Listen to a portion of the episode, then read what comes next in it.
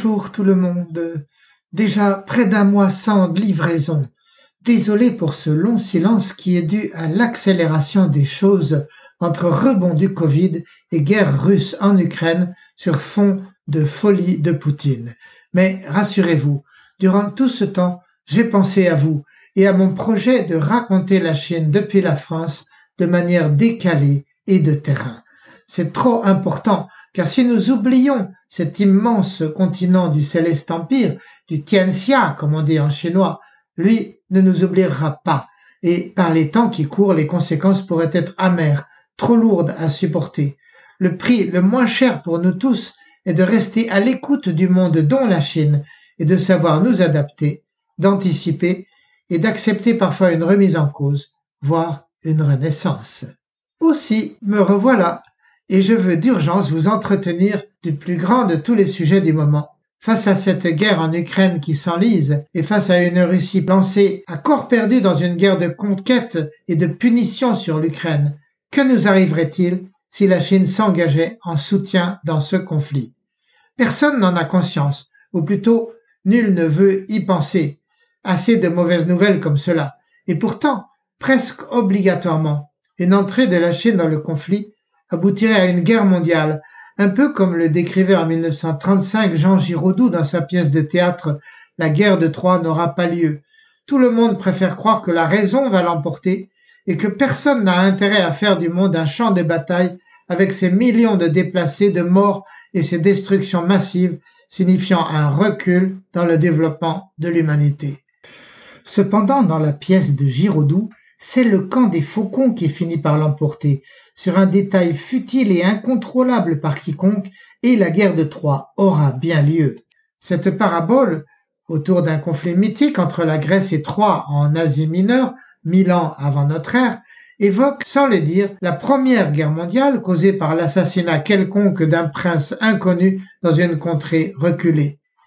Et surtout, elle annonce la seconde guerre mondiale qui éclate quatre ans après la première représentation de la pièce sous la direction de Louis Jouvet au théâtre de l'Athénée.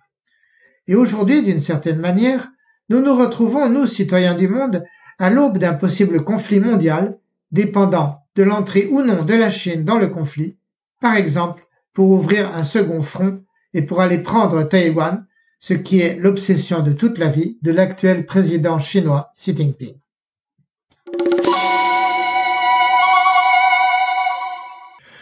Mais avant d'aller plus en profondeur sur les raisons potentielles pour la Chine de mettre le doigt dans cette machine infernale, je crois le plus utile de vous livrer mon expérience, à la fois celle livresque et celle vécue, sur les rapports entre la Chine et la Russie.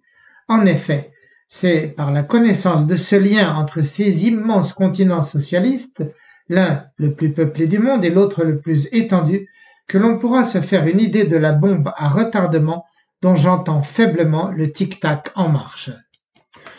L'histoire sino-russe débute bien sûr quelques siècles en arrière et montre que les relations entre ces deux pays n'ont jamais été normales au sens de classique comme elles pourraient l'être avec nos pays d'Europe. Prenez l'ambassade de Russie à Pékin. Elle a été fondée dès 1685 sur un terrain immense donné par l'empereur de l'époque pour y accueillir une église orthodoxe. Aujourd'hui, elle vit en quartier fermé de la capitale, bardée de hauts murs et de chevaux de frise, petite ville russe autonome avec l'ambassade, ses logements, son lycée, son dispensaire, son église à clocher en oignon, sa boulangerie slave et son sauna à la russe. Et tout autour d'elle se ramifie en étoile tout un réseau de petites épiceries vendant le poisson fumé, le pain noir et la smetana, cette boisson riche de lait fermenté. Cette petite cité est au cœur d'une communauté de quelques milliers de citoyens de la Sainte Russie, hommes et femmes d'affaires, enseignants et experts en tout genre. À Shanghai aussi, la Russie détient le plus grand et le plus beau consulat, bâti fin XIXe siècle en style gothique au bord du fleuve Huangpu en plein cœur de la ville. À partir des années 60, avant même la révolution culturelle, la Chine s'était lancée dans un vaste programme d'expulsion des ambassades et des consulats pour récupérer révolutionnairement les palais construits dans les concessions étrangères. Chaque pays avait été relogé plus modestement et plus loin du centre, dans des bâtiments construits spécialement pour eux, truffés de micros, comme il se doit. La Russie, ou plutôt l'URSS de l'époque, avait été épargnée à Pékin, mais pas à Shanghai. Dès lors, les géants frères du socialisme se retrouvaient rivaux et ennemis en un conflit idéologique qui durerait 31 ans jusqu'en 1992. Mais l'URSS à Shanghai, lors de l'expulsion du consulat, fit un coup de génie qui montre bien comment cette administration russe stalinienne connaissait sur le bout du doigt les rouages et les pratiques du socialisme telles qu'elle les avait inventés avant de les enseigner à son élève chinois. Une fois expulsée, la Russie continua à payer un loyer, ce qui signifiait qu'elle continuait à s'en considérer unilatéralement l'occupant légal titulaire d'un bail. Et comme Pékin refusait d'encaisser les loyers, elle ouvrit un compte sur une banque soviétique pour y verser les fonds chaque mois avec la régularité d'un métronome. Ainsi, quand la Chine sortit dix ans plus tard de la révolution culturelle à la mort de Mao, Moscou pouvait lui présenter ce petit pactole arrondi par des intérêts et réclamait la récupération de son bâtiment historique, ce qu'elle obtint, seul pays au monde à avoir récupéré de la Chine le bien dont elle avait été expulsée dix ans plus tôt.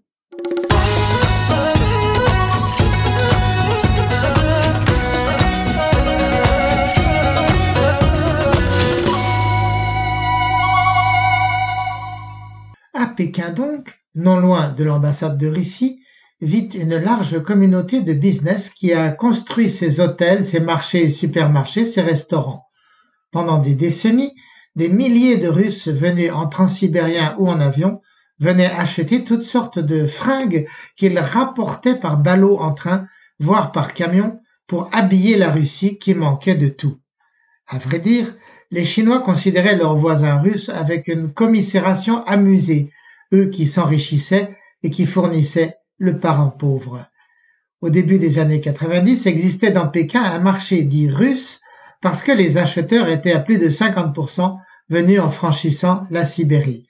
À chaque étal, nous, les expats européens, voyons les Russes tout négocier jusqu'au dernier centime, contrairement à nous autres, plus à l'aise et nettement moins regardants.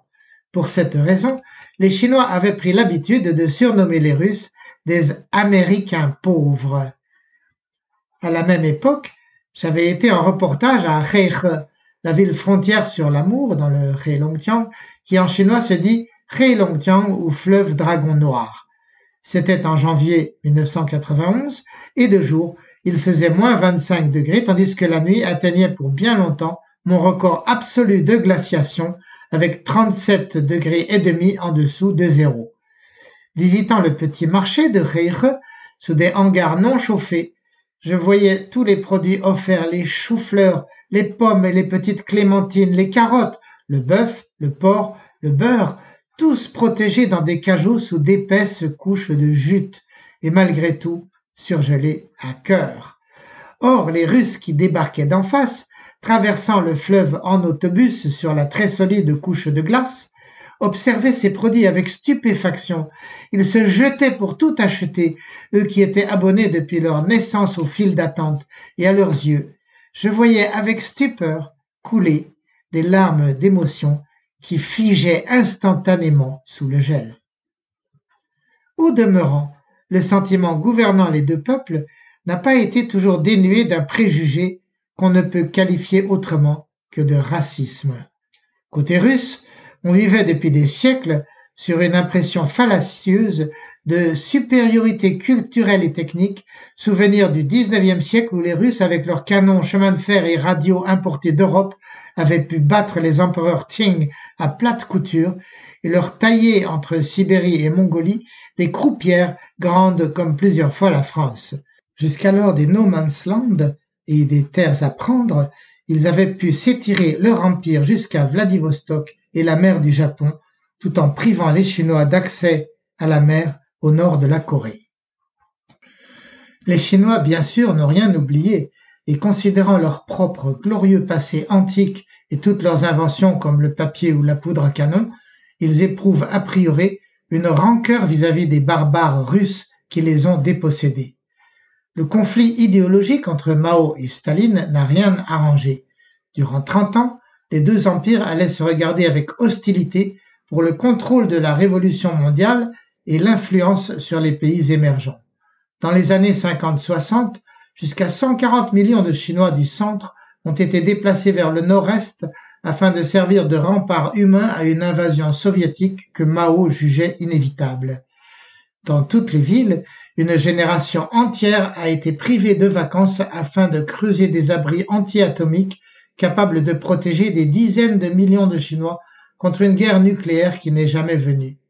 De même, à 40 km de Pékin, à Datangshan, la Chine a caché un aéroport militaire dont les chasseurs bombardiers sont protégés sous la montagne dans un anneau creusé à même la roche, capable de sortir en quelques minutes pour décoller et atterrir sur la route en ligne droite.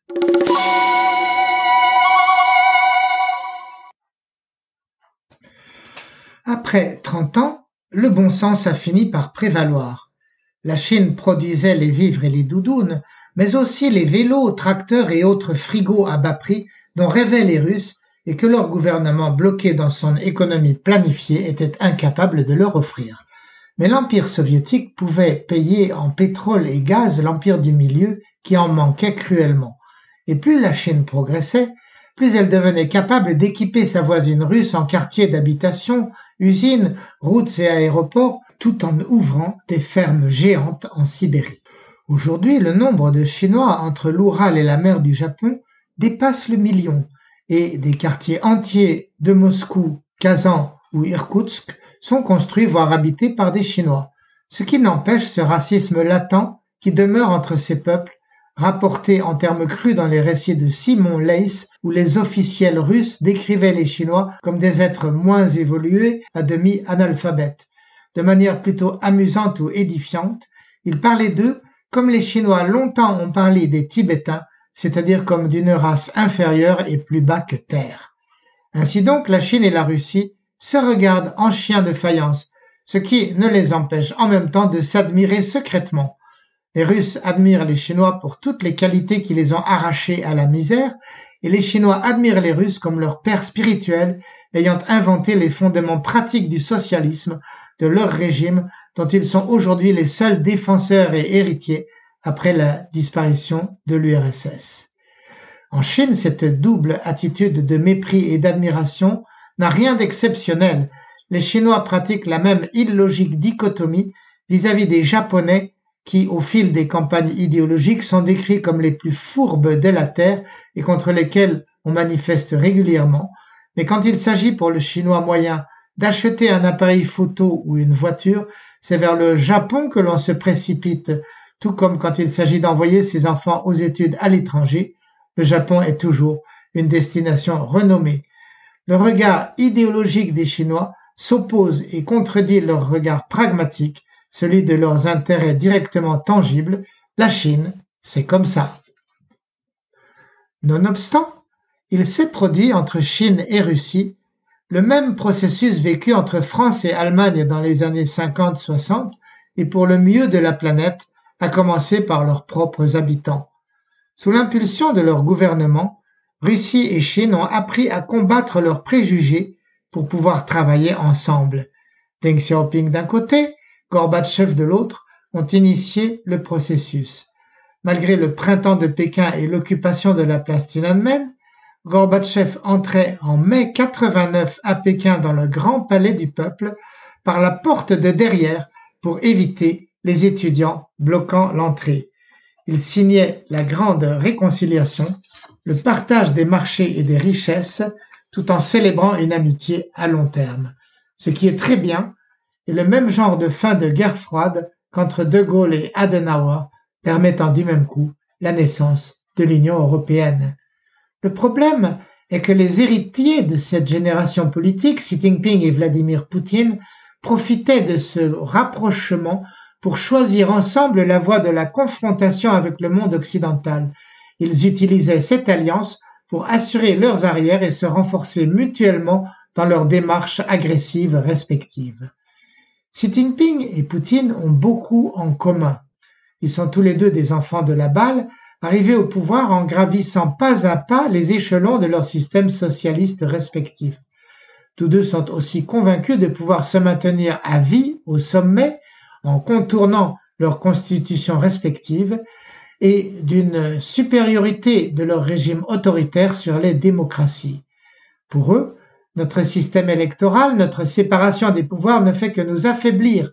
Notre liberté de presse et notre justice indépendante ne sont que nuisances et nous rendent finalement incapables de leur résister. La vraie clé du pouvoir pour eux, c'est le populisme, c'est-à-dire nourrir le peuple à peu près correctement, de le satisfaire de victoires nationalistes, patriotiques, militaires par exemple, tout en fourguant au trou les intellectuels assez inconscients pour leur faire objection. De la sorte, Xi Jinping a flanqué en camp de travail dit camp de formation un million et demi de Ouïghours, soit 15% de cette ethnie musulmane minoritaire. Il a repris et cassé Hong Kong au mépris du traité passé avec le Royaume-Uni.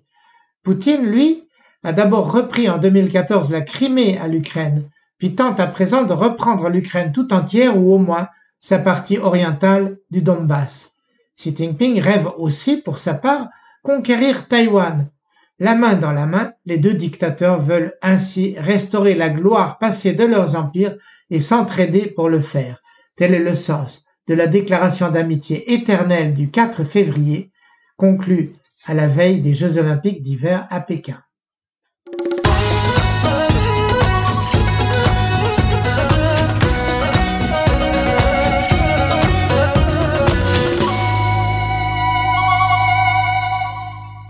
Heureusement, pour l'instant, à ce que j'entends depuis mes sources à Pékin, Xi Jinping ne va rien faire pour matérialiser militairement cette amitié éternelle sino-russe sur le front ukrainien ou ailleurs. La réplique d'Europe et d'Amérique à l'agression russe a été trop claire. Sanctions occidentales et fournitures d'armes et de renseignements tactiques sont trop forts pour que Poutine puisse espérer gagner. La Chine risquerait à son tour un embargo commercial et n'a au fond rien à gagner à prêter à Poutine des chars, des missiles ou des hommes. La Chine va même tirer un profit de cette neutralité pro-russe. Tandis que la Russie va s'épuiser sous le poids des sanctions, Poutine, le grand frère d'hier, va passer au rôle d'assisté et au rang de petit frère dont la Chine achètera les hydrocarbures à bas prix, faute qu'il puisse les vendre à meilleur compte ailleurs. Pour la Chine, c'est tout bénef, économique et quand on y réfléchit, émotionnel aussi. Un dernier détail reste très présent dans la relation sino-russe.